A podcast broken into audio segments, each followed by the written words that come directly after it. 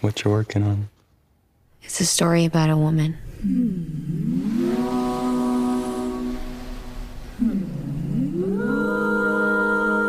She lives in a big, beautiful house. Kind of house that's on the cover of magazines. She is a personal trainer and a financial advisor. She's been to the Louvre more than once. She spends entire Saturdays Say bye to mommy. getting hot stone massages and reading her first edition books. No long lines to stand in, no time cards to punch. She's the luxury of time. She wakes up every morning to a view of the ocean that could exist just for her. Time to bake seven pies from scratch if she wants to. What's the conflict? There isn't one. Ihr hört Katz, den kritischen Filmpodcast Folge 107 mit Barbara Wolfram. Hallo.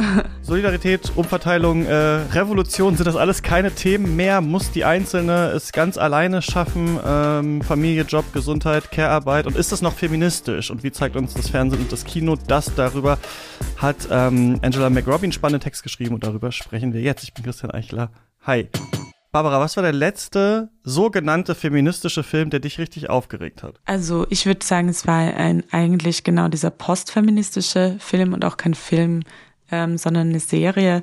Ähm, zum einen Emily in Paris und zum anderen Selling Sunset. Und ich könnte jetzt gar nicht mich streiten, über was ich sprechen möchte, ähm, weil beide, glaube ich, ganz viel von dem hineinnehmen, was Angela McRobbie beschreibt und auch was sie für Trennlinien in der Gesellschaft aufbauen. Und du hast es in der Einleitung schon sehr schön gesagt, dieses, die Verantwortung, die auf den Einzelnen und in dem Fall auf die Einzelne ganz konkret, konkret abge, ähm, abgelehnt wird, abgegeben wird von Problemen, die eigentlich systemischer Natur sind und die eine politische Führung eigentlich angehen sollte und die halt ganz tief im Neoliberalismus drinnen sind. Ich kann jetzt noch weitergehen. Ich weiß nicht, möchtest du noch die Details davon hören oder Klar, schieß los. ähm, ich glaube, bei Selling Sunset, ähm, auf der einen Seite gebe ich ganz ehrlich auch zu, ich habe mir die auch alle fünf Staffeln angeschaut. Ähm, Das ist eine Serie, die kenne ich gar auf nicht. Netflix ist es eigentlich eine Reality-Show. Ähm, klar, wir sind jetzt hier beim Filmpodcast, aber Selling Sunset hat schon noch ein paar Wellen geschlagen und ich glaube, wir kommen dann auch ähm, zu ein paar Filmbeispielen von da.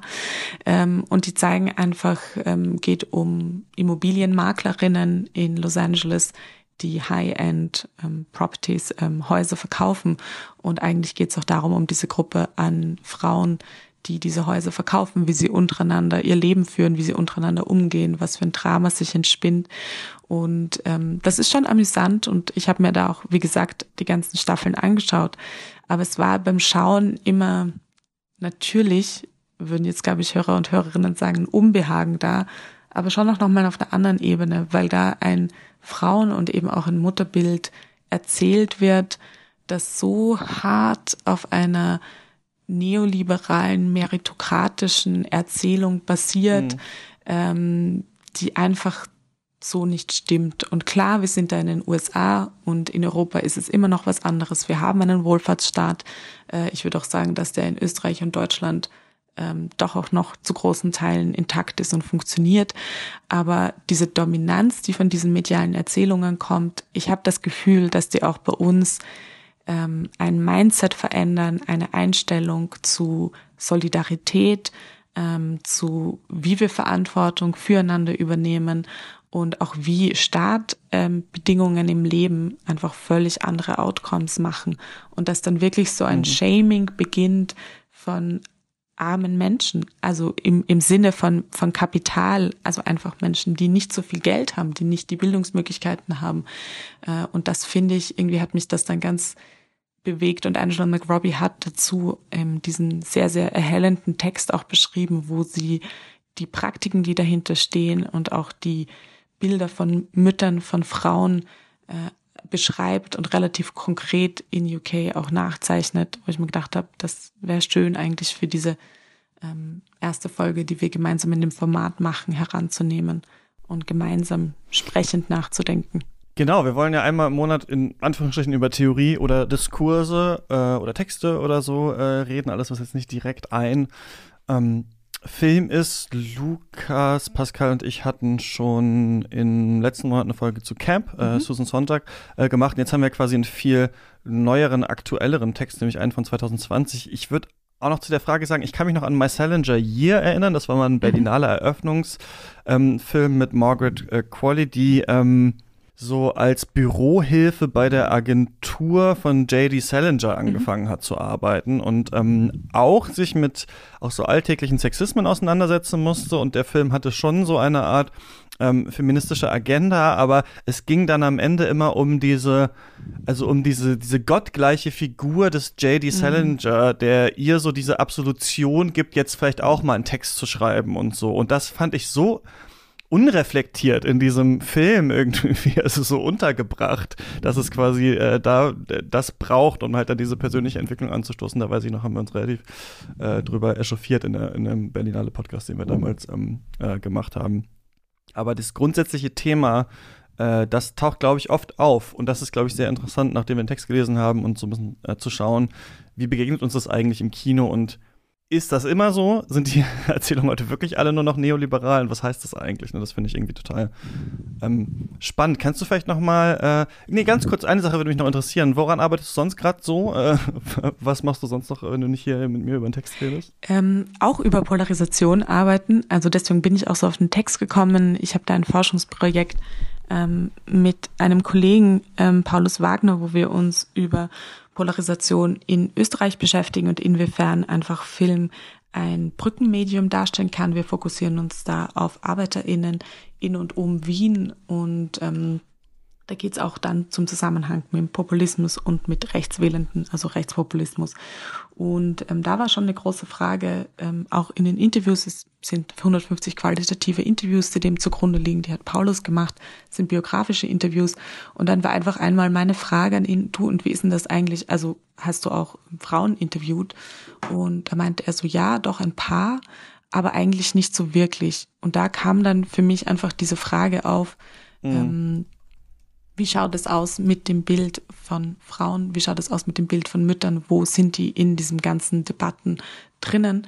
Und wie, welche Rolle spielen die Medien in dem? Also was sind die Bilder, die uns vermittelt werden und die wir als ähm, sozusagen anstrebsam und die, die wir als ähm, beschämend und falsch ansehen?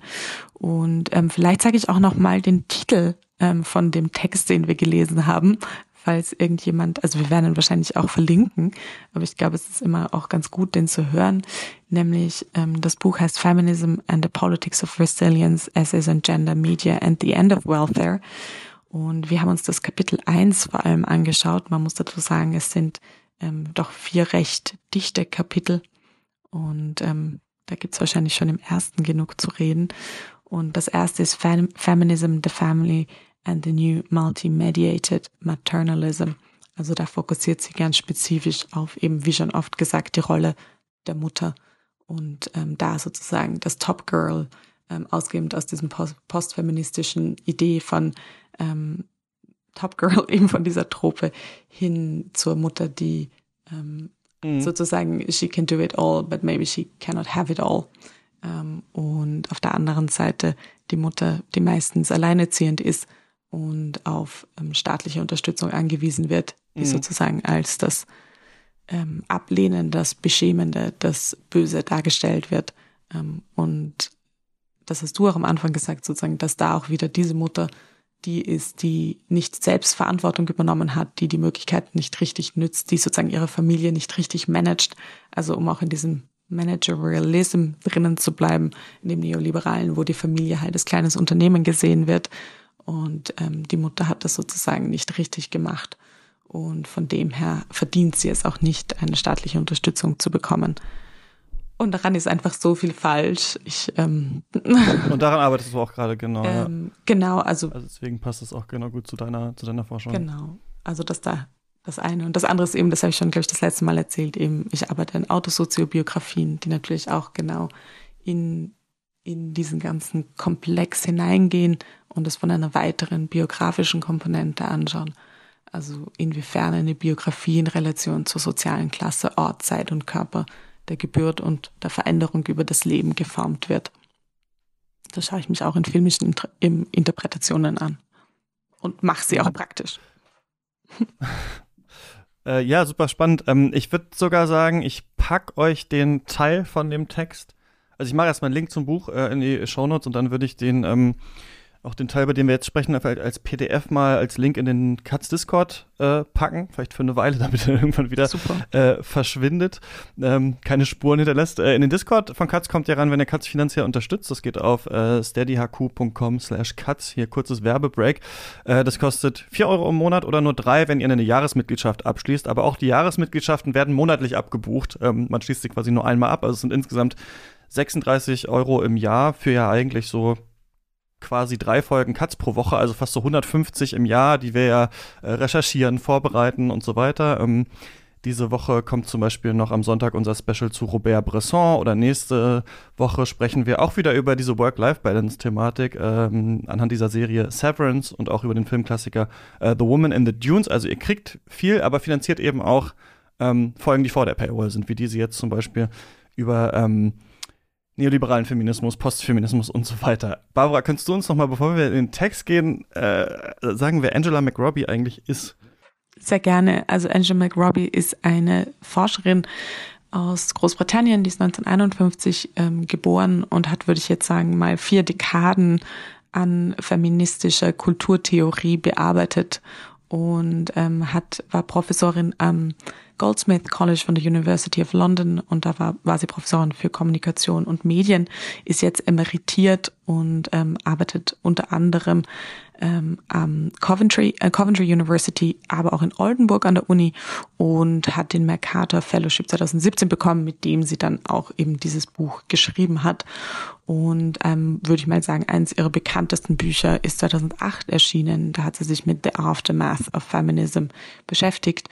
Also sie ist Kulturtheoretikerin, bezieht sich sehr viel auf Stuart Hall, aber auch Foucault und natürlich Bourdieu und Deleuze dürfen da auch nicht fehlen. Und ja, also ihre Themen sind junge Frauen und Popkultur, Populärkultur, Gender, Sexualität und Medien, aber auch British Fashion und ähm, dann natürlich, wie ist das alles mit dem Neoliberalismus und den Veränderungen in Großbritannien verbunden. Also sie hat schon einen nationalen Fokus, aber der lässt sich, glaube ich, auf der einen Seite sehr gut auch extrapolieren und auf der anderen Seite natürlich auch sehr interessant überlegen, wie schaut das eigentlich in Deutschland und Österreich aus. Genau, ja, das, äh, genau, man kennt vieles, also man weiß vielleicht nicht ganz genau, wie war das jetzt nochmal unter Tony Blair, aber man, es klingelt auf jeden Fall, ähm, wenn man das hört. Ich mache eine kurze oder eventuell ein bisschen längere Zusammenfassung mal zu dem Text, ähm, denn das ist, glaube ich, in diesem Format ganz, ganz wichtig, weil wir natürlich nicht erwarten können, dass ihr jetzt äh, jetzt die Folge pausiert und irgendwelche Texte lest, wenn ihr den Podcast hört, sondern äh, wir wollten das ja auch so äh, mitbekommen, aber äh, die Lektüre empfiehlt sich natürlich irgendwie ähm, trotzdem, auch wenn wir später vielleicht über den Text noch hinausgehen. Ich habe mir mal so alles ausgeschrieben, was ich irgendwie interessant fand. Falls das zu lang wird, ähm, ich, versuche ich nach dieser Aufnahme noch mal eine kürzere Version äh, zu machen. Ähm, an sich geht es ihr in diesem Buch an sich um so eine feministische Beschreibung von, sie sagt das Contemporary Dividing Practices, also wie eigentlich Gesellschaft und vor allem auch feministische Bewegung eigentlich geteilt wird, individuiert wird und dadurch nicht mehr so wirksam, vielleicht ist nicht mehr so anschlussfähig ist, wie das eventuell sogar ähm, vorher mal äh, gewesen sein kann. Sie äh, bezieht sich nicht nur ne, auf Foucault und Deleuze und so weiter, sondern natürlich auch auf äh, Judith Butler. Also es geht auch immer um äh, Femininität als performativ und auch irgendwie durch die Gesellschaft ähm, strukturiert. Die Gesellschaft wird anhand von unterschiedlichen halt Themen irgendwie eingeteilt und was halt immer wieder so ein bisschen durchkommt, ist, dass ähm, vor allem in dem jetzigen, so wie sie ihn beschreibt, neoliberalen Feminismus Klasse und Ethnie nie so richtig vorkommt und halt natürlich vor allem der Staat, äh, die Wohlfahrt und so weiter, einfach staatliche Systeme, die der Einzelnen helfen können. Und stattdessen haben wir so ein Having it all ähm, Narrativ. Also die Einzelne kann es äh, selber schaffen, man muss alles unter einen Hut bringen. Und sie ähm, zitiert auch diesen Begriff von Foucault, ähm, Governmentality, sagt man auf äh, Englisch, ich glaube Gouvernementalität auf Deutsch der bei ihm, so wie ich das verstehe, so ein bisschen so eine Mischung ist an, also wie eigentlich die Macht des Systems oder des Staates sich im Einzelnen, in der Einzelnen eigentlich zeigen, wie es überhaupt dadurch kommt, dass wir so beherrschbar werden. Also Foucault war ja auch so darin, dass er gesagt hat, die Sachen eigentlich, an die wir glauben, also weiß ich nicht, eine romantische Liebe, Sexualität, äh, Gefängnisse oder so, das war eigentlich früher gar nicht so, wie wir das immer denken. Also wir denken ja manchmal Dinge, die wir jetzt in der Kultur haben, waren schon immer so und hat Foucault ein bisschen in der Geschichte gegraben und meinte, nee, das sind eigentlich in Teilen auch neue äh, Sachen, die äh, Menschen besonders ähm, beherrschbar machen. Und du hast ja schon gesagt, das erste Kapitel, das heißt auf Deutsch quasi so Feminismus, die Familie und der neue, weiß nicht, multimediale Maternalismus oder multimediierte ähm, Maternalismus vielleicht. Und sie versucht jetzt so zu sagen, warum sind wir eigentlich in so einer neuen, seltsamen Phase des Feminismus? Wie ist es eigentlich entstanden und wie sieht die aus? Also von vielleicht liberalem zu neoliberalem Feminismus als so Mini-Einschub muss man vielleicht sagen, was ist Neoliberalismus? Das, die Debatte können wir jetzt nicht ganz führen, aber es gibt halt viele verschiedene Definitionen. Man, Definitionen. man könnte so grob sagen, wo es dem Liberalismus noch so um die Freiheit der Einzelnen ging und Schutz vor staatlicher Oppression, geht es dem Neoliberalismus halt darum, das Markt und Kapital, also so viel wie möglich regeln zu lassen, äh, weil man tatsächlich auch ideologisch denkt, dass das zu einer besseren, besseren Gesellschaft führen kann. Und es geht halt so weit, dass ja der Markt nicht nur immer mehr macht, sondern sich immer mehr auch verinnerlicht, ne, so alles auch irgendwie zu einer Ware wird einfach im System, so wie irgendwie man selbst das Aussehen und so weiter und so fort. Und das ist ja was, was wir ganz stark heutzutage merken, dass alles irgendwie ähm, äh, verkauft werden kann. Und diese Dichotomie, die sie so ein bisschen aufmacht, ist, dass wir einerseits ganz oft diesen Charakter haben, halt nicht nur in ähm, kulturellen Produktionen, sondern auch so einfach als gesellschaftliches Ideal von dieser sexy, confident Working Mom, gegenübergestellt zu dieser Welfare-Mom, die in, in, einem negativen Licht gezeichnet wird. Ne? Also so ein bisschen wie so ein Hass quasi auf ähm, Armut und dass auch man beobachten kann, dass die Rechte, also nicht nur in UK, sondern wahrscheinlich auch in den USA total, nee, doch sogar stark und in Deutschland ähm, sehen wir das bestimmt auch, diesen Feminismus irgendwie so kapert. Also sie hat diesen Fokus auf ähm, UK, aber sie sagt, irgendwas ist eigentlich passiert in der letzten Zeit, das ein bisschen anders ist, als es früher war. Also unter Tony Blair meint sie, war, wurde gegen Feminismus eigentlich noch viel stärker vorgegangen. Also da war das nicht ein Label, mit dem man sich jemals geschmückt hätte, weil das ja auch so eine Zeit des Postfeminismus war. Interessanterweise war aber ja eigentlich auch eine Zeit, in der wir so aufgewachsen sind, ne? Also diese Zeit des Postfeminismus und wahrscheinlich haben wir beide, tipp mal du viel früher als ich, äh, dann irgendwann diese Neukonfrontation mit dem Feminismus dann auch so gemerkt, als es dann erstmal wieder natürlich stärker diskutiert wurde, aber dann auch wieder cooler wurde. Vielleicht so ein Mini, Mini, Mini-Einschub. Man spricht halt von Wellen des Feminismus. Ne? Also die erste Welle, das ist so 18. Jahrhundert, aber vor allem 19., wo es hauptsächlich darum geht, erstmal Rechte zu erkämpfen, vor allem politische Rechte, äh, Bürgerrechte und so weiter. Ähm, dann das Wahlrecht natürlich so der große Erfolg. Dann zweite Welle, 60er Jahre eher ähm, Rolle der Frau in der Gesellschaft, beeinflusst von Studentenbewegung, Civil Rights Movement, dieser Claim, das Private ist politisch, ähm, körperliche Selbstbestimmung, ähm, Recht auf Abtreibung und so weiter, auch dieser Diskurs äh, Vergewaltigung in der Ehe in Deutschland und sowas hängt da noch mit so dran. Dann wird auch die schwarze Perspektive stärker, Race ein größeres Thema und dann so Übergang zur dritten, würde man sagen, der 80er ist dann Judith Butler, das Unbehagen der Geschlechter, diese ganze Gender-Thematik, viel auch LGBT, Reclaiming, auch so ein bisschen die Frage, was bedeutet Femininität eigentlich? Kann das nicht doch auch was Positives sein? Also was halt so zweite Welle äh, Feministin auch vor den Kopf äh, gestoßen hat. Intersektionalismus wird größer und dann kommen wir in so eine Phase des Postfeminismus, also was ich gerade meinte, so 2000er, der MTV-Age, wo man so das Gefühl hat, es ist ja jetzt vorbei. Also jetzt haben wir irgendwie die Rechte, die gesellschaftliche Stellung wird reflektiert. Was ist denn überhaupt noch zu tun? Da gab es halt viele, ähm, die dann gesagt haben, ja, also also weißt du, da wurde, glaube ich, auch so, auch von rechter Seite oder auch an sich, auch von linker Seite argumentiert, na gut, ich bin jetzt nicht feministisch, aber das und das könnte man ja mal besprechen. Und Jetzt ist so ein bisschen die Frage, gibt es eine vierte Welle eigentlich? Viele würden sagen, ja, also Internet Age, Me Too, ganz, ganz viel Kritik an diesem White Feminism, ne, auch jetzt bei ihr äh, in diesem Buch.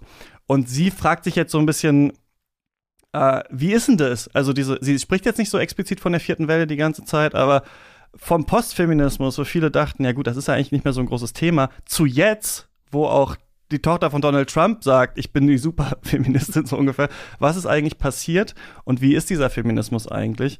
Und vor allem wird sich tatsächlich mittlerweile positiv auf das Wort auch bezogen, feministisch. Und das wird halt so ein bisschen ja geclaimed eigentlich, würde man sagen, von den äh, Rechten. Und ähm, Sie bespricht kurz diesen Film Revolutionary Road mit äh, Leonardo DiCaprio und äh, Kate Winslet, wo sie sagt, 2009 waren da schon viele äh, feministische Themen eigentlich von später drin. Und es gibt heutzutage so ein Mantra von Selbstschuld. Also wenn man es einem quasi nicht äh, gut geht oder man nicht alles unter einen Hut bekommt, dann ist man irgendwie selbst dran äh, schuld. Und der Fokus eigentlich dieses neoliberalen Feminismus ist meistens fast nur auf die weiße äh, heterosexuelle Mutter. Female Highflyers nennt sie die auch nochmal, da haben wir schon vorhin gesagt. Und das Schattenbild davon wieder die, die Rabenmutter in Anführungsstrichen, die auf den Staat irgendwie ähm, angewiesen ist und so weiter. Sowieso, das könnte man vielleicht an sich sagen, und das merken wir, glaube ich, heute total auch, so staatliche Hilfe einfach mega uncool gerade als Narrativ irgendwie so was, was irgendwie ähm, immer weniger vorkommt, was immer weniger eigentlich besprochen wird. Und das macht sie eigentlich auch ähm, äh, stark und meinte halt, dass es auch so eine Folge aus den 70ern ist, wo halt ähm, ökonomische Unabhängigkeit halt ganz, ganz wichtig war, äh, damals natürlich im äh, Feminismus.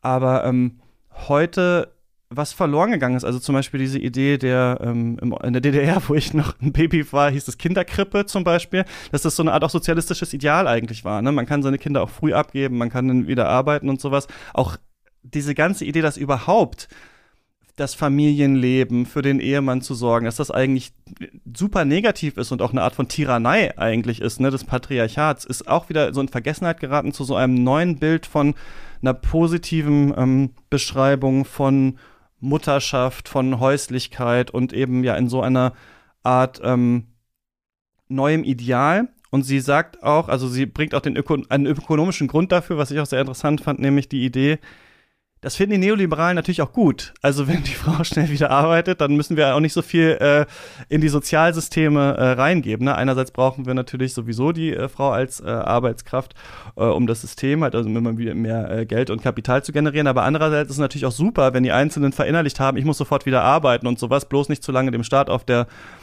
ähm, Tasche liegen, äh, dann, dann ähm, finden, ist das natürlich auch für, für die quasi ökonomisch und äh, politisch gewollt. Und die Phrase, um die sich unter anderem halt viel dreht, ist Work-Life-Balance, also so eine generell so eine Ideologie von Balance einfach. Die Einzelne muss alles ähm, ja quasi in, in, in sich unterbringen, muss alles umsetzen und sie spricht dann, also diesen Governmentalitätsbegriff hatte ich ja schon angesprochen, von so einer Art Visual Media Governmentality, also als Frau, sagt sie, muss, hat man Femininität irgendwie nie erreicht. Man muss das immer wieder erkämpfen. Man muss ständig auch als Mutter sexy bleiben. Man muss irgendwie äh, alles unter einen Hut bringen. So, also es werden einfach Dinge halt an junge Frauen oder ihnen auferlegt oder vorgeschrieben.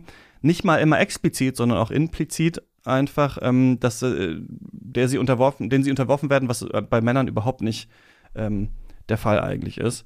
Und das wäre jetzt so mal ganz grob vielleicht. Da war noch viel anderes äh, äh, drin, aber so das, was in diesem Text, würde ich sagen, drin ist. Oder ja. habe ich was Wichtiges unterschlagen? Nein, ähm, ich bin ganz fasziniert. Echt eine sehr ähm, gute Zusammenfassung. Ich würde vielleicht noch hinzufügen, ähm, dass im Grunde ja es kein neuer Feminismus ist, sondern eigentlich ein verdeckter Konservatismus, mhm. der einfach ein anderes Label bekommen hat. Also das sind ja in dem Sinn sehr konservative Werte, die jetzt sozusagen einfach nur sagen, wir machen die Familienorientierung, ähm, sozusagen auch die Frau als Objekt des Mannes, die auch repräsentativ sein muss, also sozusagen diesen Post-Maternity Body, der auch immer sexy sein muss und natürlich auch ähm, äh, die äh, das Alter verschleiern soll, also sozusagen die Konkurrenz mit jüngeren Frauen, die dann für den Mann interessanter sein könnten und deswegen muss die Frau immer verfügbar und sexy und sozusagen auch in dem verkaufbar sein und einfach dann dazu zu sagen, okay, äh, und aber arbeiten darfst du trotzdem. Ähm, sozusagen die Arbeit ist ja für uns im neoliberalen System, ähm, das sind die Frauen einfach wichtig. Ähm, sozusagen die brauchen wir, die machen doch auch relativ viel an dem Kapital aus, das wir erarbeiten. Und von dem her ist dieses beides ist möglich. Aber im Grunde, wenn man sich es genau anschaut, sind das einfach sehr konservative mhm. ähm, Vorstellungen, die einfach mit einem neuen Label besser verkauft werden. Und ich glaube, das ist so ein Sinnbild ähm, ja auch für viele Praktiken, die wir im Neoliberalismus sehen, wo ich sage, es ist einfach nur eine Frage des Marketings. Und ich glaube, das ist ja das, was irgendwie dann gebe ich ehrlich zu, schon noch wehtut, ähm, wenn man dann sieht, dass wir das Feminismus bezeichnet, ähm, oder auch als das verkauft, weil es eigentlich nur mehr um, um die Verkaufslogik dahinter geht. Und ähm, das sehen wir auch, finde ich, sehr stark. Social Media oder dieses, der feministische Moment oder auch der, der Moment des Missbrauchs oder der Moment der Diskriminierung, der eigentlich nur benutzt wird, weil es zu einem Weiblichkeitsbild, einem neoliberalen dazugehört und einfach mehr Likes, mehr Klicks, mehr Authentizität unter Anführungszeichen ähm, bringt, aber eigentlich die politischen Kämpfe und vor allem die Solidarität, und ich glaube, darauf kommen wir immer wieder zurück, die Solidarität, die ist einfach für alle Frauen und auch Frauen mit Sternchen und eben nicht weiße Frauen, schwarze Frauen, für ethnische Minderheiten, für Frauen, die einfach in einer unteren sozialen Klasse sind, dass das auch Teil des Feminismus ist oder vor allem würde ich sagen, einer der wichtigsten Punkte des Feminismus ist, dass auch eine, also dass auch einfach ein, ein, ein, ein nicht dieses Trennen und Teilen und völliges Ignorieren von anderen Bedingungen als der weißen mittleren Oberschicht ähm, da ist. Und ich finde dieser neoliberale Postfeminismus oder neoliberale Feminismus, würde ich ja fast sagen, weil wir jetzt schon wieder über den Post weg sind, ähm, sich einfach fokussiert ausschließlich auf weiße, cis, ähm, hetero ähm, Frauen in der oberen Mittelschicht. Und das ist einfach falsch. Also, das ist meine subjektive Meinung jetzt. Aber Genau, in dieser äh, oberen Mittelschicht. Und dann, das ist auch noch äh, drin, ist ja auch die Frage, was ist denn vonnöten, um dieses Leben, das nach außen als irgendwie so she has it all, äh, sie schafft es alles unter einen Hut zu bringen, sie hat äh, so eine super konservative Rolle von äh, Mutterschaft, die sie erfüllen will, aber ist auch im Job und so weiter. Was braucht man eigentlich, um das aufrecht zu erhalten? Ne? Einerseits vielleicht ja tatsächlich irgendwo eine Art von staatlichem äh, System oder Hilfe, falls da mal was nicht klappt oder so, worüber man fast nicht redet. Also dieses eine Buch von dieser diesem relativ hohen Tier von Facebook, ne, Lean In wird hier auch immer wieder so genau, erwähnt. Also das ist Genau, dieses ähm, äh, Buch, wo es halt so darum geht, ja, da muss man einfach noch mehr, also quasi arbeitet einfach noch härter, dann klappt es schon äh, irgendwie. Und was natürlich auf der anderen Seite ist, neben dem staatlichen System sind natürlich andere Menschen, die dieses Leben Absolut. der oberen äh, weißen Mittelschichtsfrau und des Mannes natürlich auch, aber es geht jetzt hauptsächlich darum, sie am Leben halten. Ne? Also was ist mit der Nanny, Absolut. was ist mit der mhm. ähm, Reinigungskraft, was ist damit alles, über was ist überhaupt mit Menschen vielleicht im globalen Süden, die diesen Lifestyle irgendwie halt auf ihrem Rücken Absolut. tragen und so weiter. Und das ist natürlich interessant, dass ähm, gesagt wird, das wird eigentlich dann ausgeschwiegen und das ist ja fast eine Art eigentlich inhärenter Rassismus an diesem Lifestyle, den man so tut, der Einzelne oder die Einzelne ähm, könnte es schaffen. Und das finde ich halt äh, total spannend, weil diese Idee, und das war so ein Satz, den ich ähm, mir rausgeschrieben hat und wir haben im Vorgespräch geredet, du, du glaube ich auch, und das ist dieser Satz, äh, Structural issues are transformed into personal matters for which private solutions must be found. Also diese mhm. Idee, eigentlich strukturelle Probleme werden transformiert into, in ähm, eigentlich persönliche Angelegenheiten, für die man private Lösungen finden muss. Und das ist ja was, was wir auch in der Filmkritik ganz oft sehen, dass wir das Gefühl haben, ja, ähm, diese äh, ähm, systemische Ebene wird eigentlich, weißt du, nicht nur nicht angesprochen, und das ist vielleicht dieses Gouvernementalitätsding von Foucault, sondern da, da, wird gar nicht mehr dran gedacht eigentlich. Also man ist wie so brainwashed mittlerweile im Neoliberalismus. Man wirklich ja. tatsächlich denkt, es ist schon das Beste, wenn ich das mache. Also es ist schon wirklich das Beste, das Kind nicht wegzugeben, sondern es ist doch besser, wenn ich das alles äh, auf mir vereine. Also jetzt nicht ich offensichtlich kann dafür nicht sprechen, aber ähm, aus, aus, aus dieser Sicht. Und das versucht sie auch, glaube ich, klar zu machen, ne? wie das durch die Medien einfach immer wieder äh, steht da Tropfen hüllt den Stein als Mantra wiederholt wird, auch wenn es nicht immer explizit ist. Absolut. Und ich glaube, auf der anderen Seite dann auch einfach ausgespart wird. Also das Interessante in den Medien ist ja auch, was sehen wir einfach nicht. Und was sind die Leerstellen, die einfach nicht erzählt werden. Und es wird dann natürlich die Karrierefrau gezeigt, die ähm, hier und da hinfliegt und ihr da und da, weiß ich nicht, CEO ist und das Startup hat und dieses und jenes macht. Äh, und dann hat sie ihr Kind ab und zu und das funktioniert auch. Aber das natürlich wie du gesagt hast, dass sie dieses, dass sie diesen Lebensstil haben kann auf dem Rücken von immer verfügbaren Nannies, Live-in-Nannies etc. ausgetragen wird, die wir aber auch nicht sehen. Also die sind nicht vorhanden in diesem Narrativ, in dem Medialen, was uns vermittelt wird. Ähm, das ist natürlich, glaube ich, dann wieder das Furchtbare oder dieses nicht, ähm, also einfach die Leerstelle, die da ist. Wobei, da war ich vorher noch, damit ich diesen Gedankenpunkt nicht vergesse, ähm, ich finde schon, dass es da ja zwei doch in den letzten Jahren sehr breit besprochene Filme gibt, die, finde ich, da einen doch vielleicht kritischen, ähm, eine kritische Lesart drauf haben. Und der eine natürlich eine sehr kritische, nämlich Parasite und Roma.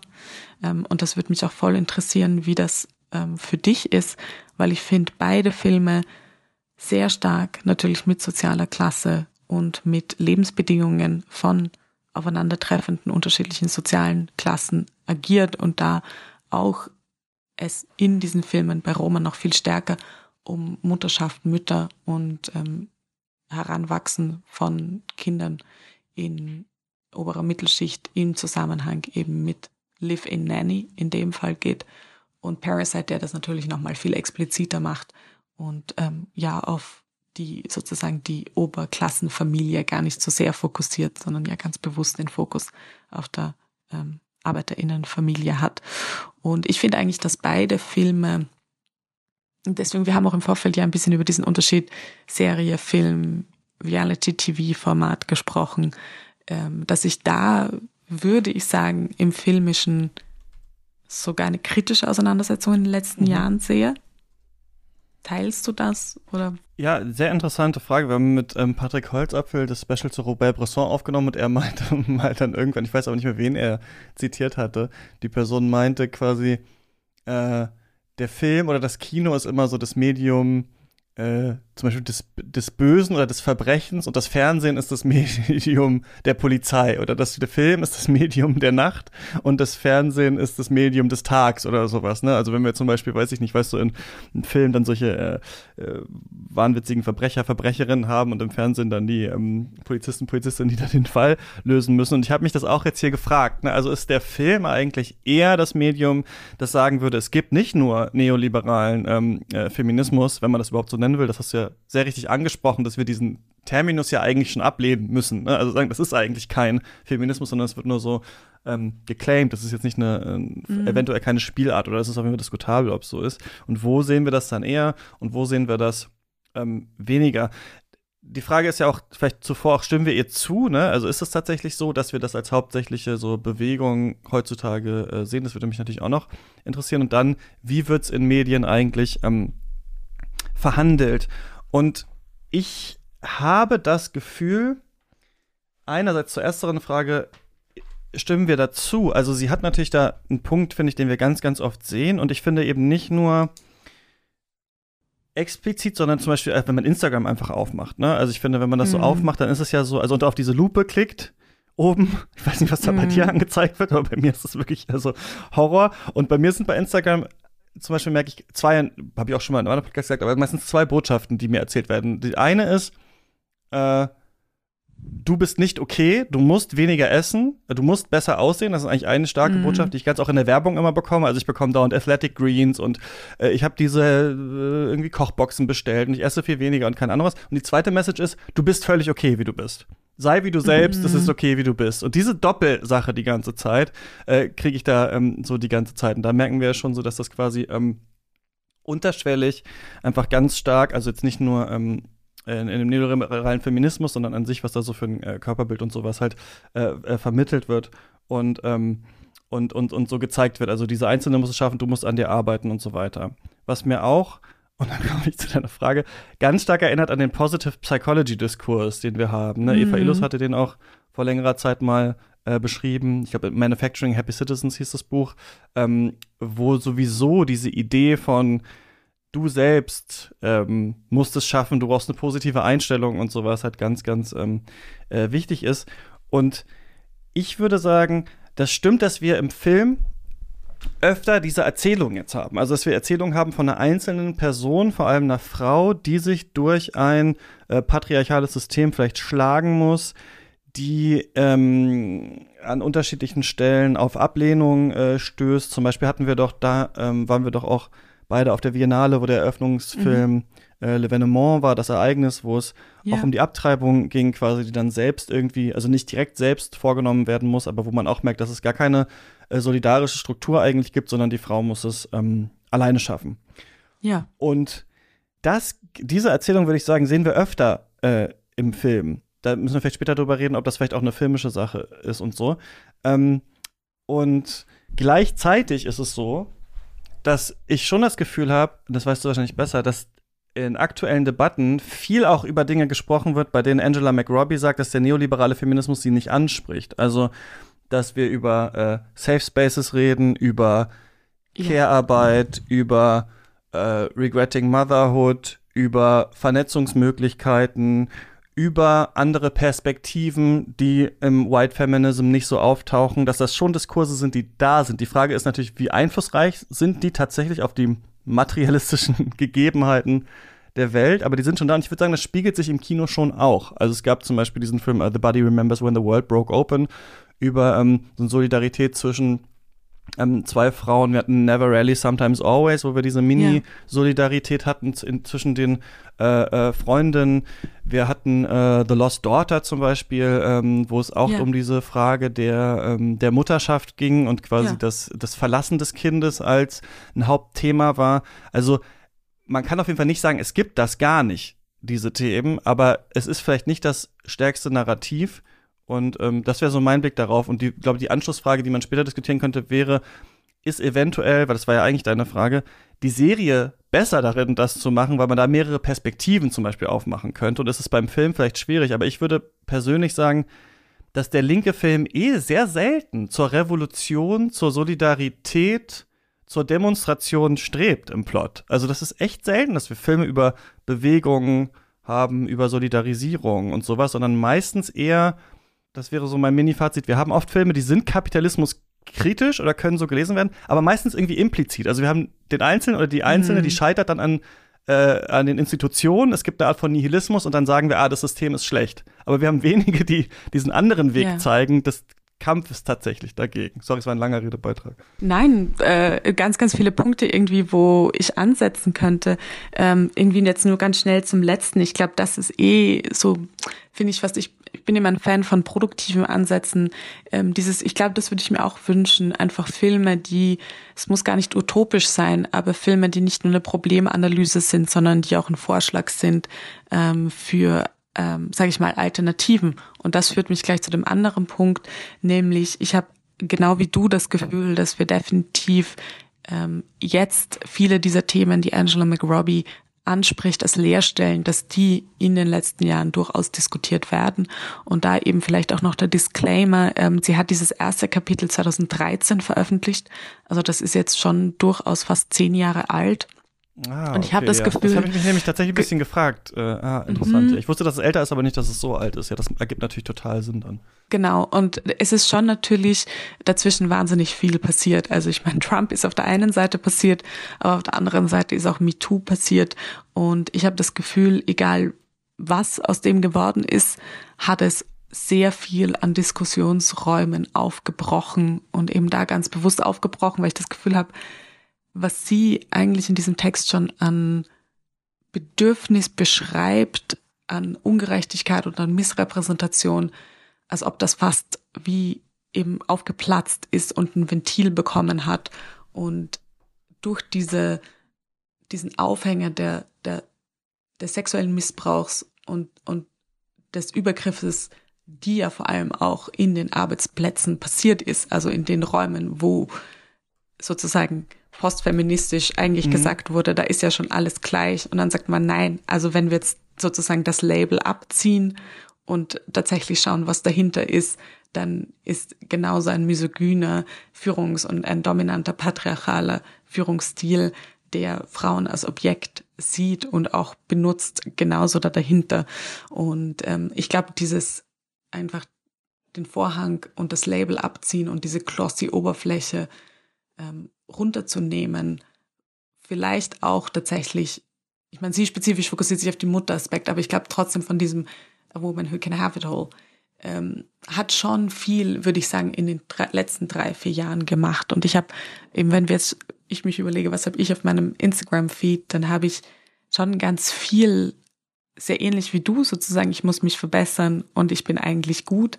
Aber auf der anderen Seite habe ich auch, muss man natürlich sagen, auch bewusst, ich habe irgendwann auch beschlossen, Social Media irgendwie bewusst Leuten zu folgen, die, sage ich mal, auch ähm, diversere Ansätze verfolgen. Und ich glaube, das beeinflusst ja dann doch den Algorithmus und das, was ich sehe und die Blase, in der ich bin, ich und Kammern etc. Aber dann sehe ich doch auch sehr viel Online-Aktivismus, den ich nicht komplett als performativ abstempeln würde. Klar, es gibt diese performative Akte des Aktivismus, der einfach für Klicks ähm, gemacht wird. Auf der anderen Seite habe ich schon aber auch das Gefühl, dass es einen Aktivismus, einen Online-Aktivismus gibt, der diesen Raum wirklich benutzen möchte für eine, sage ich mal, Online-Veränderung, Bewusstseinsbildung oder auch Ressourcenbildung. Auf der anderen Seite gibt es natürlich auch sehr viel die spirituelle, affirmative, sozusagen äh, fast quasi religiöse ähm, das fand ich noch so einen interessanten Aspekt, den sie gar nicht anspricht, aber den ich sehr stark beobachte. Also, dass so eine, so eine quasi religiöse Ausrichtung auf Affirmations und selbst, ähm, also auch den Geist in die richtige, ins richtige Mindset hineinzubringen, ähm, was sehr viel dann mit sozusagen stell dir vor, dass du Erfolg hast und ähm, affirmiere dir deinen richtigen Job, ähm, was ich fast dann, also was ich einfach extrem bedenklich momentan finde und was auch in diese positive Psychologie hineingeht.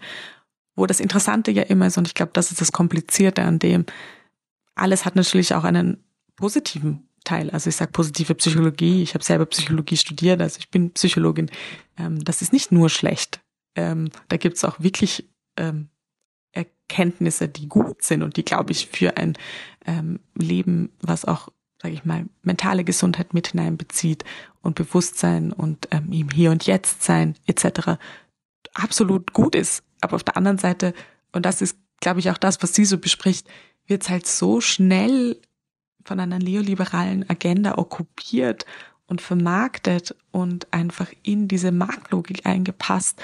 Und das sehe ich halt, dass das mit so ganz vielen Aspekten weiter passiert und mich sehr nachdenklich macht. Ja, das finde ich interessant, dass du das gerade nochmal ansprichst, weil ich mich das auch total äh, gefragt habe. Ähm, denn natürlich auf der anderen Seite, und ich habe es auch bei Katz und Shots vorher auch immer gemerkt, ist es natürlich auch ganz einfach immer zu sagen, also wenn wir jetzt bei einem Film bleiben, ah, die Systemfrage wurde nicht gestellt. Ah, da wurde jetzt wieder die Systemfrage nicht ganz gestellt oder es ist jetzt mhm. wird kein Ausweg gesucht oder am Ende machen die Leute nicht noch die Revolution oder so. Ne? Wo auch die mhm. Frage ist, okay, wäre das immer besser. Also ein Film ist ja offen zur Interpretation und auch wie man damit umgeht und kann ja nicht objektiv irgendwie eingeordnet werden. Mhm. Und gerade sind ja oft Filme, die zum Beispiel ein sonderlich ähm, misogynes Verhalten zeigen oder ein krass ähm, patriarchales oder die krasse Aussichtslosigkeit der, des Lebens im äh, Kapitalismus, wenn man nicht die richtigen finanziellen Mittel oder Staatschancen hatte. Und die Filme sind ja nicht alle ähm, systembestätigend, sondern oft ja im Gegenteil. Also oft sind die Filme ja extra so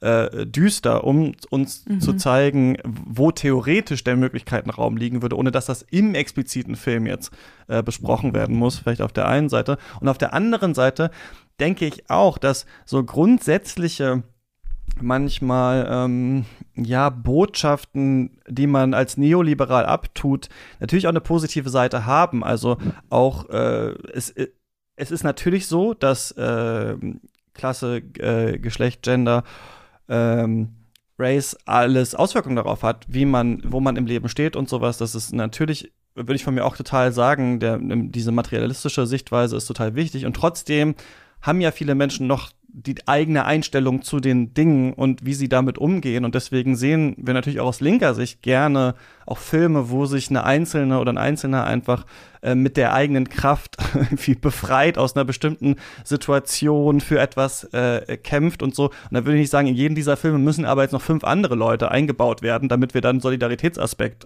oder so haben. Ne? Also es ist immer auch die Frage, so ein paar Sachen äh, sind natürlich ähm, auch in Ordnung, wenn man die so sieht oder wenn man daran Anteil hat oder äh, so. Aber ich glaube, es geht ja auch nicht immer nur um den einzelnen Film, sondern um das Gros. Und wenn wir da so das Gefühl haben, sind eigentlich immer wieder die gleichen Geschichten und andere Sachen, an andere Sachen wird gar nicht mehr gedacht, es wird gar nicht versucht, äh, überhaupt eine feministische Bewegung dem Film noch äh, darzustellen, weil vielleicht das Vokabular dazu fehlt oder es vielleicht unplausibel sogar wirkt auf die Zuschauerinnen oder den Zuschauern, dann merkt man halt, dass das ähm, ja verkürzt dargestellt ist. Ne? Ja, und ich glaube, es kommt hier auch und ähm, worauf sich ja Angel McRobbie sehr bezieht, auch wirklich ähm, auf diesen Unterschied Film, Fernsehen, Reality TV. Und ähm, da ist natürlich die Frage, oh, wir sind auch in einer Bubble, wir schauen uns wahrscheinlich auch spezifische Filme einfach an. Ähm, und jetzt ist die Frage, wer, was schaut der Gros der Bevölkerung? Also wo wird einfach aufgedreht, wo sind die ähm, Zuschauendenzahlen sehr hoch? Und ich glaube, sie bezieht sich da einfach mehr auch spezifisch auf diese Programme Benefit Streets, hat sie genannt, ähm, wo einfach Formate im Hauptabendfernsehen gebaut werden, die absolut beschämend für Menschen sind, die nicht obere Mittelschicht sind und das absichtlich und sehr schamlos im Fernsehen gezeigt wird und auch so ausgestellt wird. Und das Narrativ ist, ähm, die Menschen, die vom Wohlfahrtsstaat leben, ähm, sind beschämend und ähm, die sind falsch. Und diese Mütter können sich um ihre Kinder nicht kümmern. Und diese Mutter sind sozusagen diese Rabenmütter, die nicht die Verantwortung übernommen haben, so wie äh, die Beispiele, die wir in der Celebrity-Kultur und bei den Stars sehen. Und diese Unterscheidung ähm, fand ich schon, ist für uns wahrscheinlich klar, wir sind jetzt mehr auf Film fokussiert, aber die muss man schon auch noch dazu nehmen, dass ähm, dass ja alles, also sie beschäftigt sich ja mit Medien an sich, dass dieser mediale Raum als gesamter ja zusammenwirkt. Und auch wenn wir uns jetzt spezifisch einen Film anschauen, dann oder sind wir trotzdem vielleicht noch auf Social Media und sehen, was die DarstellerInnen in diesem Film machen oder lesen eine Kritik darüber oder haben im Fernsehen dann noch ein Snippet von einer Reality-Show, die wir anschauen. Und ich glaube, wir alle haben auch den Moment, dass wir uns Trash-TV ab und zu anschauen. Äh, und das arbeitet natürlich auf einem sehr unbewussten Level. Und dieses unbewusste Level ist ja glaube ich, eigentlich das Gefährlichste unter Anführungszeichen, weil wir es nicht bewusst reflektieren. In einen Film gehen wir hinein. Und es ist irgendwie doch immer noch, auch vor allem wenn wir ins Kino gehen, ein Event äh, mit einem davor und danach und meistens ja auch einer Besprechung von dem Film. Und ähm, diese Fernseh- oder auch natürlich Netflix-Formate, die konsumieren wir sehr nebenher, die konsumieren wir sehr auch vielleicht mal mit abdrehen und aufdrehen und dazwischen am Handy schauen. Äh, und die gehen natürlich auf eine sehr unbewusste Wertekonstruktion, die wir in uns haben, hinein. Äh, und reflektieren die auch nicht oder stoppen uns da jetzt auch nicht und sagen, okay, diese Darstellerin, die jetzt in der Netflix-Serie, die wir uns neben Abendessen und Handy schauen, äh, angeschaut haben. Und ja, auch wenn man, ich denke mal, ich würde mir den Filmen so gern die Aufmerksamkeit geben, irgendwie, die sie haben, aber manchmal passiert es einfach und wir bauen es so in unser Leben ein. Äh, dann stoppe ich mich vielleicht nicht selber zu sagen, okay, ist das jetzt eigentlich feministisch, ist das nicht feministisch? Mhm. Ja. Wie geht's eigentlich dieser Darstellerin? Was bedeutet das? Und wie nehme ich es weiter? Ähm, also ich glaube, sie fokussiert sich auf diese Vernetzung an mhm. medialen Repräsentationen, die dann ein Bild von Feminität kreieren. Und das ist ja generell total interessant, sich das auch für das männliche Bild zum Beispiel auch anzuschauen. Ja, und was ich aber auch beobachte, ist, ähm, der hat das von kurz bei der dritten Welle ja kurz mal angesprochen, diese Art Reclaiming, also zu sagen, mhm. das ist mhm. jetzt auch vielleicht doch feministisch, obwohl es das nicht war oder so. Ähm, wir hatten da mal, ich hatte das in der Genre-Folge kurz angesprochen, als wir mit Markus Stiegelegger über mhm. äh, Genrebegriff geredet haben und ich so das Gefühl hatte, dass halt vor allem männliche Genre, also männlich konnotierte Genres oder von klassisch eher von Männern ähm, angeschaute Filmgenres mittlerweile so eine Art äh, intellektuelles Reclaiming erfahren haben, also wie der Horror äh, zum Beispiel mhm. oder, oder, sowas. Ne? Und das ist bei aber bei eher weiblich konnotierten Genres wie der Romantic Comedy oder sowas, zumindest im akademischen Diskurs noch nicht so schnell so weit war oder beziehungsweise das vielleicht noch nicht so in den 80er, 90ern oder sowas ähm, angefangen hat.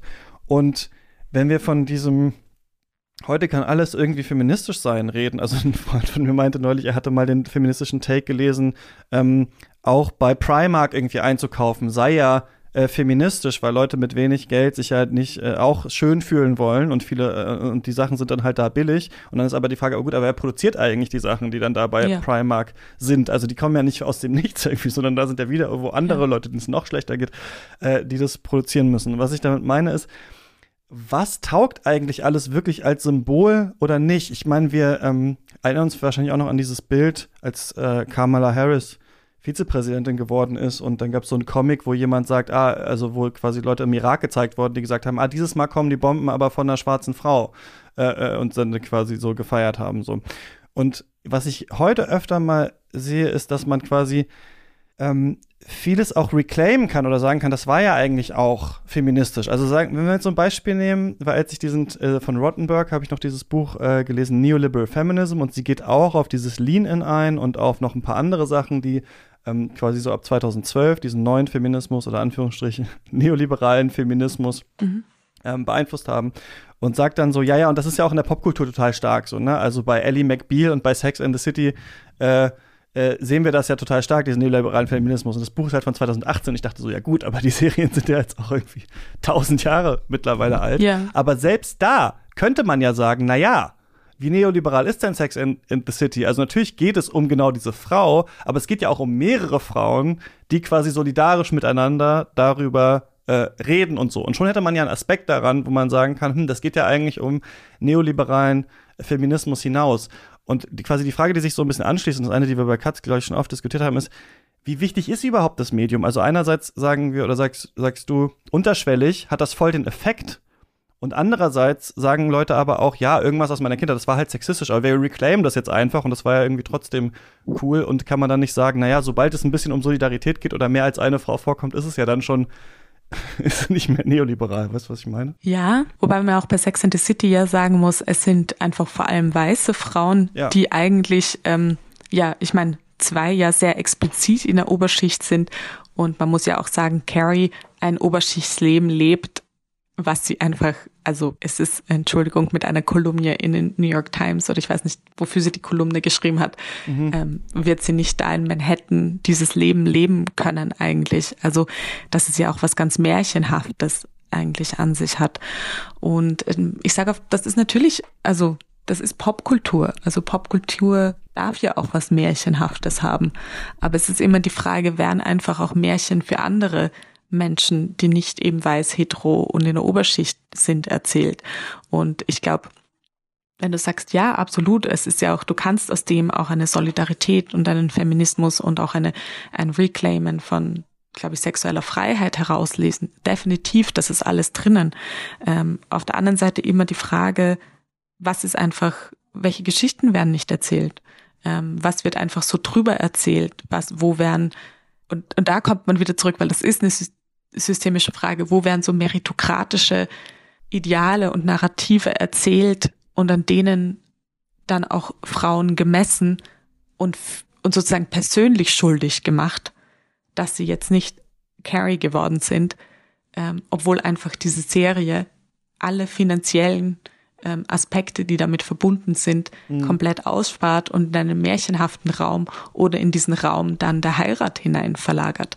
Und da, glaube ich, ist, ist auch der Punkt, wo ja jetzt auch die Kritik, die berechtigte Kritik an diesen Serien ähm, beginnt. Und ich glaube natürlich jetzt auch, weil es sehr viele Reboots gibt und ich finde, mein Gefühl ist, dass es auch in den letzten fünf Jahren so eine Nostalgie gab für diese 2000er Serien, mhm. ähm, so auch ja für Friends, die Friends Reunion oder Harry Potter Reunion, also dass es eine Nostalgie gibt für eine, ja wahrscheinlich würden jetzt äh, einige Menschen sagen eine eine wo klarer abgesteckt war, was sozusagen erlaubt und nicht erlaubt ist. Und das geht natürlich jetzt hinein in diese ganze Political Correctness Diskussion hinein, die ähm, die, die Komplexität von den Dingen, die einfach da ins Märchenhafte verlagert wurden, sozusagen wieder an die Ober, also neu an die Oberfläche bringt und sagt, es ist einfach nicht so einfach. Das Narrativ ist nicht, äh, ist nicht nur das. Es gibt ganz, ganz viele andere Geschichten, die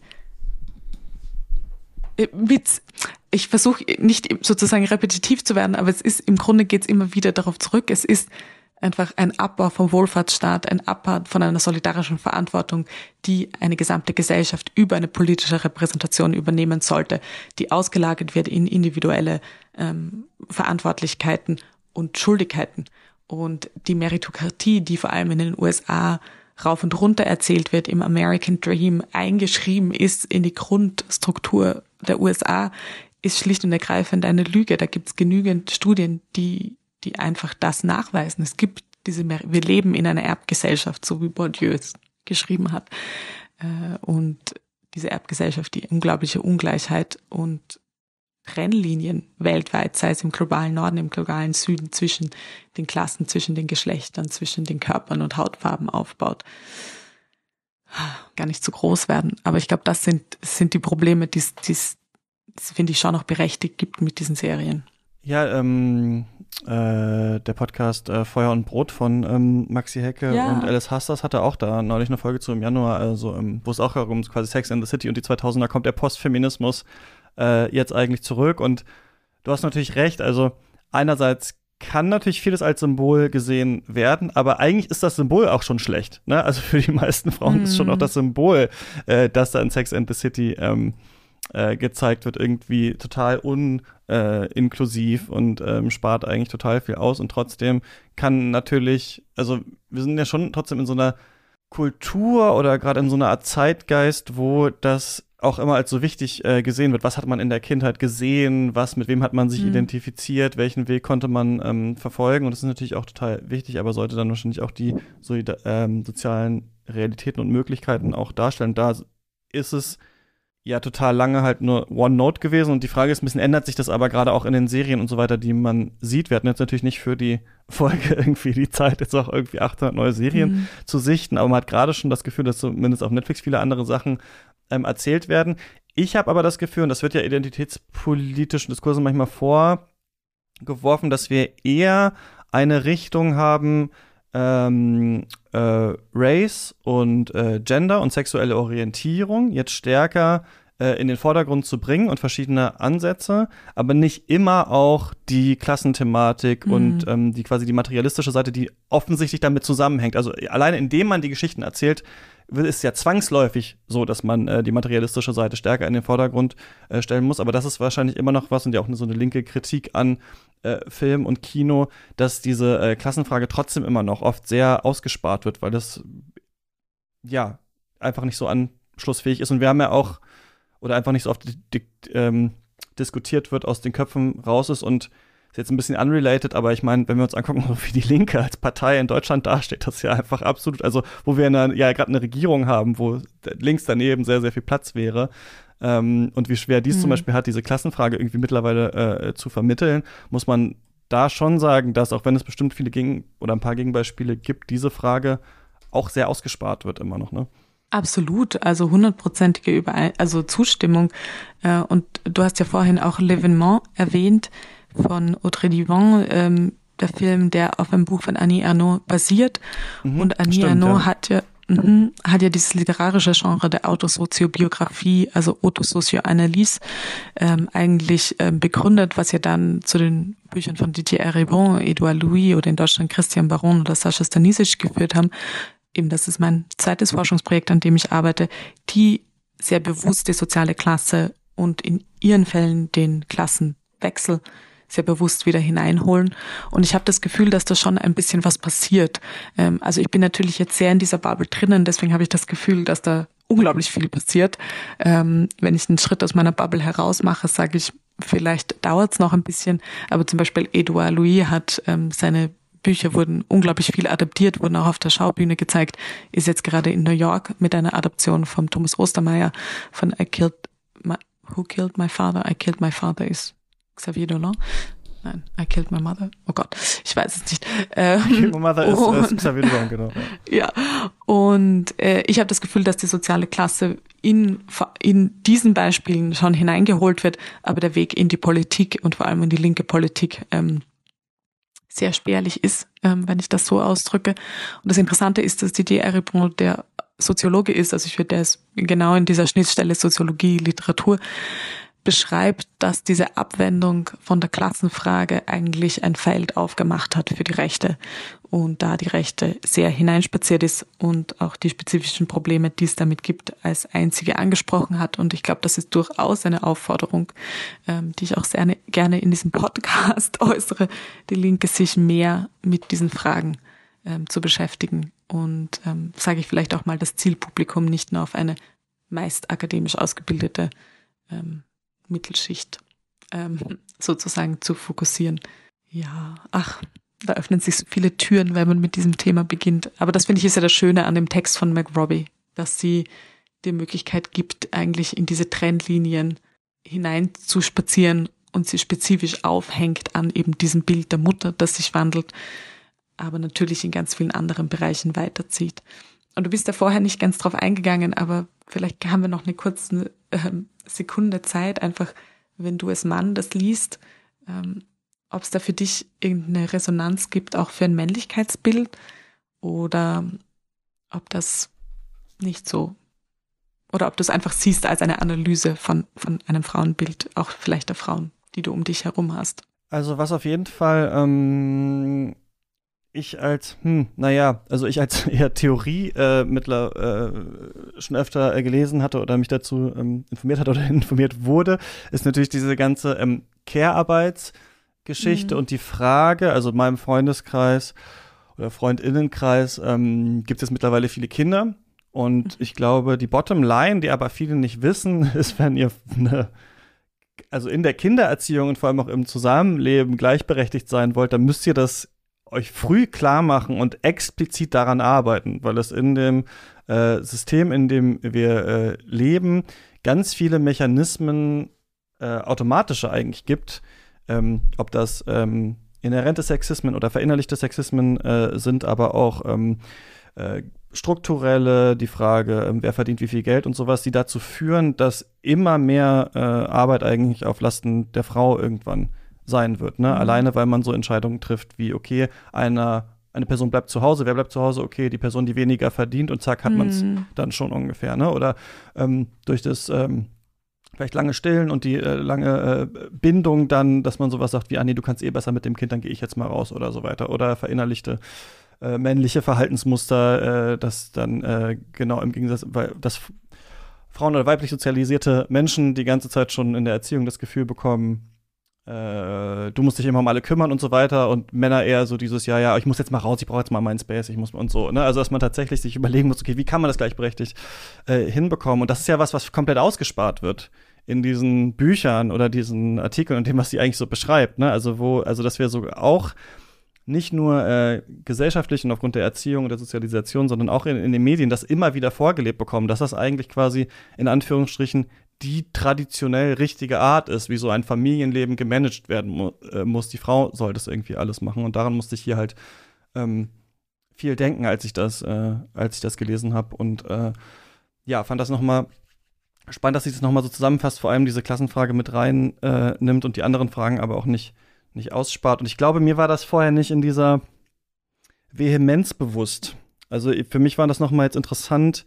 Also dieses Buch auch von Rottenberg, äh, Neoliberal Feminism, ich fand es ein bisschen dünn auf eine Art, weil sie sehr viel halt diese ein, also so ein paar Bücher halt, die es gibt, so in sehr langen Kapiteln irgendwie ähm, äh, dann, dann, dann so ähm, rezitiert und nochmal erklärt und sowas und aber so ein paar halt sehr, sehr interessante äh, Punkte hat. Und das nochmal so zu sehen, also diese Idee, die Rechte kapert das äh, äh, für sich und wir lassen uns das als Linke auch aufhalsen irgendwie also das merkt man schon, jetzt auch vielleicht abgesehen von dem Gender-Aspekt, dass man schon viel darüber nachdenkt, über dieses Work-Life-Balance und ich will was machen, was mich erfüllt und keine Ahnung, das ist ja auch so dieses General äh, y, Generation Y-Ding, das wir alle haben. So, alles muss erfüllend sein, aber am besten schlecht bezahlt und mega viele Überstunden und alles bleibt auf der Strecke. Da muss ich jetzt noch mal äh, ähm, so stark drüber nachmachen, äh, denken. Also, dass man als Mann eigentlich aktiv dagegen arbeiten muss und auch darüber reden muss äh, dass dieses äh, Bild, das vermittelt wird, total inhärent ist in allem und man es ja kritisieren muss.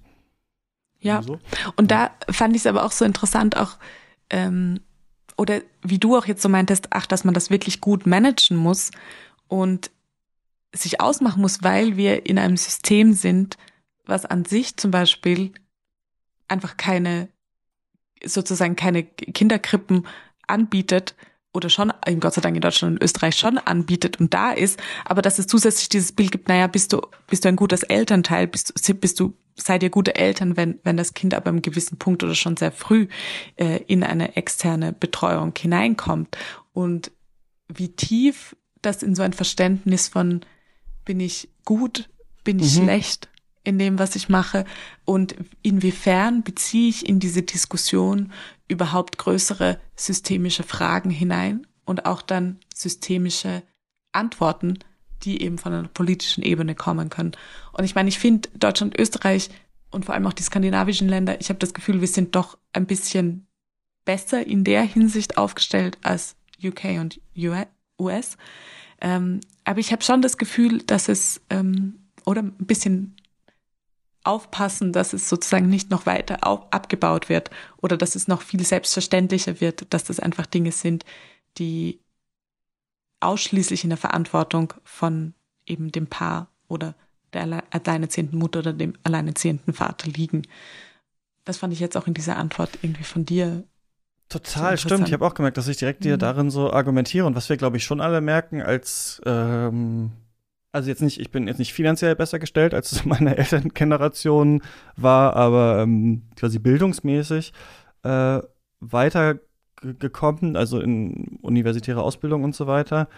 Und trotzdem merken wir ja schon, die wir noch in vielen Punkten privilegierter sind als andere, wie diese neoliberale Klaue immer enger wird. Also was man so hört am Rand, also einmal haben wir es zu Corona natürlich stark gemerkt, wo die Eltern mhm. ja fast komplett irgendwie alleingelassen äh, ja. worden sind mit ihren Kindern und gesagt wurde, ihr müsst die jetzt auch noch zu Hause halt äh, betreuen und so weiter und jammert bitte nicht zu viel und so weiter. Jetzt sind die Schulen wieder auf und dann müssen die jetzt alle wieder rein und so. Aber auch mhm. an sich, wenn man so hört, wie das gerade ist mit, weil stimmt, ich habe Managen ja auch verwandt, äh, der Kita-Platz finden das ist ja nicht ja. einfach so eine Sache. Also es ist ja nicht so, okay, man, ja. Kindern geht das in die Kita, keine Ahnung, sondern hier auch höre ich von Freunden und Freundinnen, also die wirklich mit schweren Herzen ihre Kinder ähm, zu Menschen da auch geben, bei denen sie das Gefühl haben, da sind die echt nicht so gut aufgehoben, weil da war jetzt gerade noch ein Platz. Oder wenn man hört, wie, was ist mit der Wohnungssuche in Berlin? Das ist ja fast wie ein, ja. weiß ich nicht, Hieronymus Bosch ja. Oder so, äh, für, wenn man diese Stories davon hört, das ist alles mittlerweile mit so einem Management und man muss Bewerbungen schreiben und keine Ahnung, jetzt ist Bewerbungsgespräch in der Kita und man denkt sich so, ja, es ist ein Kind, also was soll da jetzt, was, wofür ja. muss ich mich da jetzt bewerben eigentlich so und dass das, dass dieses. Privatleben so durchdrungen ist mit äh, bei ganz vielen Sachen so, ja, erstmal noch mal eine Bewerbung hinschicken zum Online-Dating in die Kita, zur Wohnung, mhm. zu so mhm. äh, grundsätzlichen Sachen, bei denen man das Gefühl hatte, okay, das müsste in einem Sozialstaat besser geregelt sein.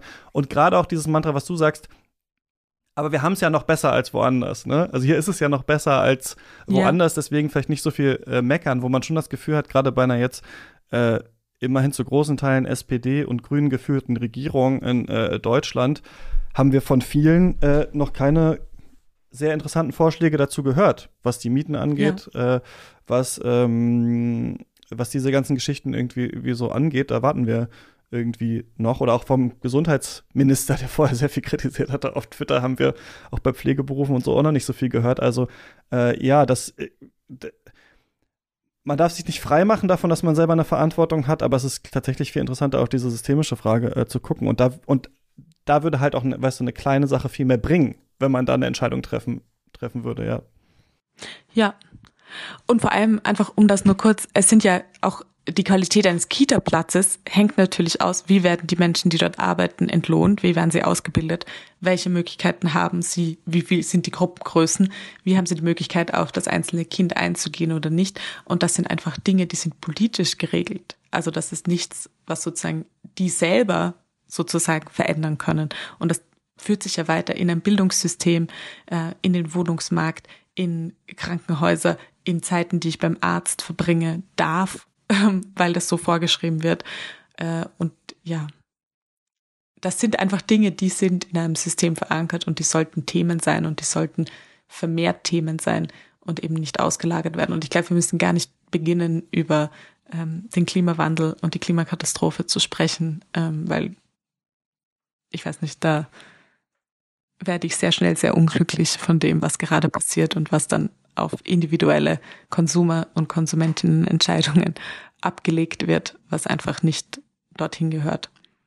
Die Dimension, also auch hingehört, auch noch war. Also die Dimension, hm. dass ähm, die Leute auf eine Art mittlerweile so gebildet sind und so viel Zugang zu Informationen haben, dass es gleichzeitig wieder zu so einer Art Ohnmacht führt in Fragen, die vielleicht nicht so komplex sind manchmal. Also wie mhm. sollten Pflegekräfte besser entlohnt werden und dafür dann halt Steuergelder benutzt oder mhm. halt an anderer Stelle äh, gespart werden oder so. Und ne? das sind dann manchmal die Fragestellungen gar nicht so super komplex, aber ähm, man hat durch diese, ähm, der neue Krieg und äh, die Klimakrise und Corona und so natürlich auch diese krasse Bewegung aufs Private und auf mhm. die Berieselung auch wieder, dass man, äh, das ist auch eine Sache, genau, die, die ich wahrnehme. Gibt es denn, was ich mich noch interessieren würde, irgendwen, den du gerade so oder die als große Hoffnung siehst, diese Fragen alle im Kino oder in der Serie oder, äh, oder so zu verhandeln? Oh Gott, spontan fällt mir niemand ein, aber das ist auch schon bezeichnend, oder? Also Ja, ich habe mich auch gefragt, weil ich viele Sachen schon gesehen, also es ist immer diskutabel, ne, wie feministisch und klassenkämpferisch so die Sachen alle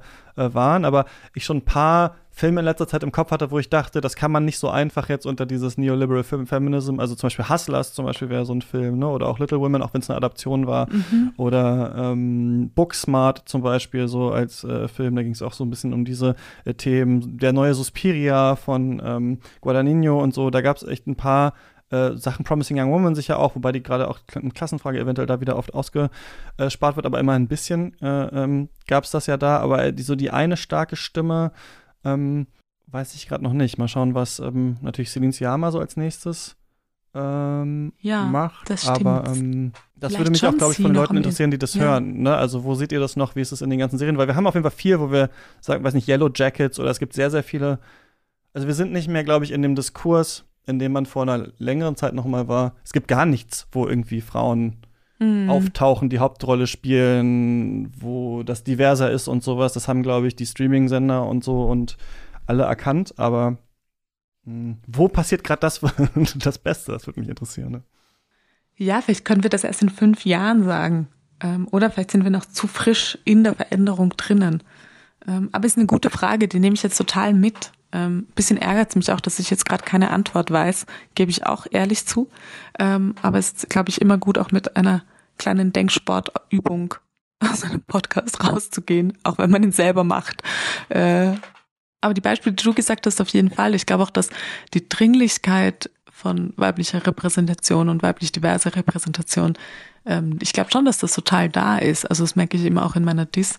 Ähm, die Diskussion ist voll da. Ähm, Vielleicht brauchen wir einfach drei, vier Jahre, um die Effekte zu sehen, vor allem im Kinobereich. Aber let's see. Genau, wir reichen das nach oder wir freuen uns auf eure ähm, Zuschriften dazu. Ne? Schreibt uns gerne mehr ja. oder kommentiert auf der Website oder bei uns äh, im Discord, wenn ihr da seid. Das kann ja nur immer das Aufstoßen, glaube ich, dieses ähm, Diskurses sein. Darauf kommen wir bestimmt ähm, nochmal zurück, oder? Ja, auf jeden Fall. Und ich glaube, es ist ja auch das Schöne irgendwie an diesem Format jetzt. Ich hatte auch das Gefühl, wir haben uns so ein bisschen auch vom Text ja dann entfernt und sind in andere Bereiche reingekommen und vielleicht auch ein bisschen weg auch ähm, vom Film. So, ähm, es wäre eigentlich auch total spannend, was da vielleicht von euch HörerInnen auch noch für Gedanken kommen. Aber ich glaube, das seid ihr eh im Discord alle ziemlich dabei, oder? Äh, genau, die Leute, ähm, die uns unterstützen auf jeden Fall. Und sonst, genau, freuen wir uns natürlich trotzdem auch über Zuschriften, äh, Einsendungen und so weiter auf Insta, Twitter und so weiter. Wir äh, nehmen das alles mit in die äh, weitere Planung, aber ich fand es jetzt schon sehr ähm, gut und erhellend auf jeden Fall. Und ich würde sagen, ja, diesen, mhm. äh, diesen Begriff des ähm, neoliberalen Feminismus und äh, der Aneignung und diese fehlende äh, Multidimensionalität nehme ich mit in die Filmkritik und in die nächsten äh, Filme und Serien, die wir vielleicht so besprechen, auch wenn man nicht alles, glaube ich, immer pauschal damit abwatschen sollte, dass es, dass nicht alle Repräsentationsebenen und äh, mhm. Klassenfragen mitgestellt sind, weil sonst kriegt man so ein natürlich auch so ein didaktisches, das allen ja. recht machen Kino, was natürlich nicht der hauptsächliche Sinn von Film ist, zu bilden oder so über äh, Probleme zum Beispiel, ne? sondern gibt es natürlich noch viele andere. Aber ich glaube, äh, es ist wichtig, dass es hier nochmal auch in dem Text so stark gemacht wurde und auch, also du hast ja gesagt, ja, in fünf Jahren sehen wir das mehr und ich weiß es nicht. Aber dieser Klassenfrage, ich bin immer so unsicher, weil natürlich, also wir wissen ja auch, ich will es nicht zu groß aufmachen, aber wer kann überhaupt Filme machen? Wer kommt überhaupt an die äh, Positionen und so weiter? Und Leute erzählen natürlich offensichtlich ihre eigenen äh, Geschichten und deswegen muss natürlich auch da dieser Prozess äh, diversifiziert und am besten quotiert äh, äh werden. Und ähm, dann ist die Frage auch, wie laufen solche Filme eigentlich im Kino? Ne? Das ist ja sowieso auch ein absteigendes Medium. Also ist noch viel zu diskutieren. Aber ich hoffe, dass wir in fünf Jahren noch mehr solcher Filme, äh, solcher Filme besprechen können. Ja, machen wir dann in fünf Jahren wieder einen Podcast und schauen, wo Angela McRobbie jetzt steht. Ich würde tatsächlich noch den Begriff mitnehmen der ähm, Visual Media Governmentality. Ähm, den fand ich auch noch ganz wichtig. Also dieses Bewusstsein, dass es eine Form von Gouvernementalität über visuelle Medien gibt und ähm, die zu entziffern und nicht sozusagen nicht einfach passieren zu lassen, dass sie den so herausstreicht. Ähm, das war für mich nochmal in der Klarheit sehr schön zusammengefasst. Ja, total. Und da sich immer mal zu fragen, Moment mal, ist das eigentlich, ist das eigentlich so, wie ich das jetzt gerade hier für mich mhm. manage und begreife, oder ist das eine Ideologie, die ich irgendwo äh, gehört mhm. habe und geht es vielleicht auch ähm, noch anders?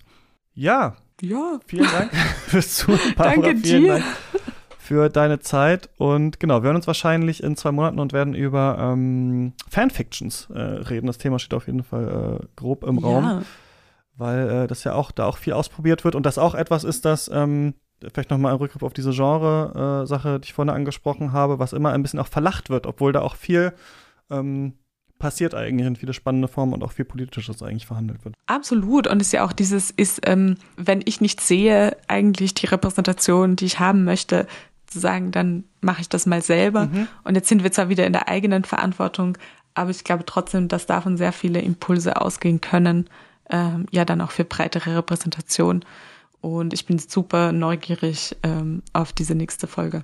Ähm, Das ist die nächste, Ja. die wir machen, äh, im äh, Juli. Und Genau. äh, mit Lukas ähm, mache ich im Juni ein. Und zwar sprechen wir über äh, Der Heros in tausend Gestalten von Joseph Campbell. Das ist dieses Buch, äh, wo er verschiedene äh, Kulturen, Mythen und so weiter analysiert hat und wo diese Heldenreise, was man überall hört, die Heldenreise, die Heldenreise, irgendwie drei Akte, sechs Akte oder wie viel auch immer, wo das herkommt, was man aus 100.000 äh, Visual Essays auf YouTube äh, kennt und Leute sagen, ja, so muss ein Drehbuch äh, geschrieben werden oder muss es das nicht? Und da wollen wir jetzt noch mal ran und uns fragen, okay, was ist jetzt eigentlich mit dieser Heldenreise? Brauchen wir das noch oder ist es ähm, mittlerweile schon, schon out? Äh, worum geht's da genau? Das Nice. machen wir dann.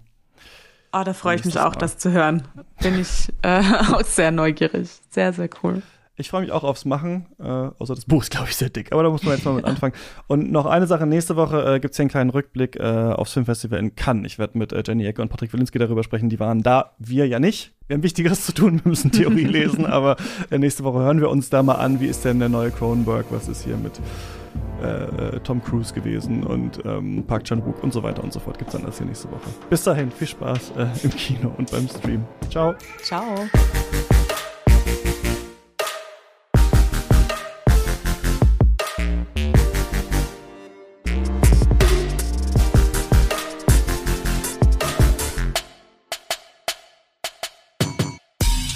Katz ist eine Produktion von mir, Christian Eichler. Ich moderiere und plane den Podcast zusammen mit Lukas Bawenschik, Lena Kosek, Jan-Erik Thomberg und Barbara Wolfram. Und dieser Podcast kann nur durch eure Unterstützung existieren. Und ab drei Euro im Monat seid ihr dabei und kommt nicht nur in den Katz Discord, sondern bekommt freitags und sonntags eine extra Folge Katz. Zum Beispiel Shortcuts, das Format, in dem wir über andere Filme reden. Oder auch unsere Spezialformate wie Mailbag und äh, die Regie-Specials. Alle Infos auf steadyhaku.com slash cuts.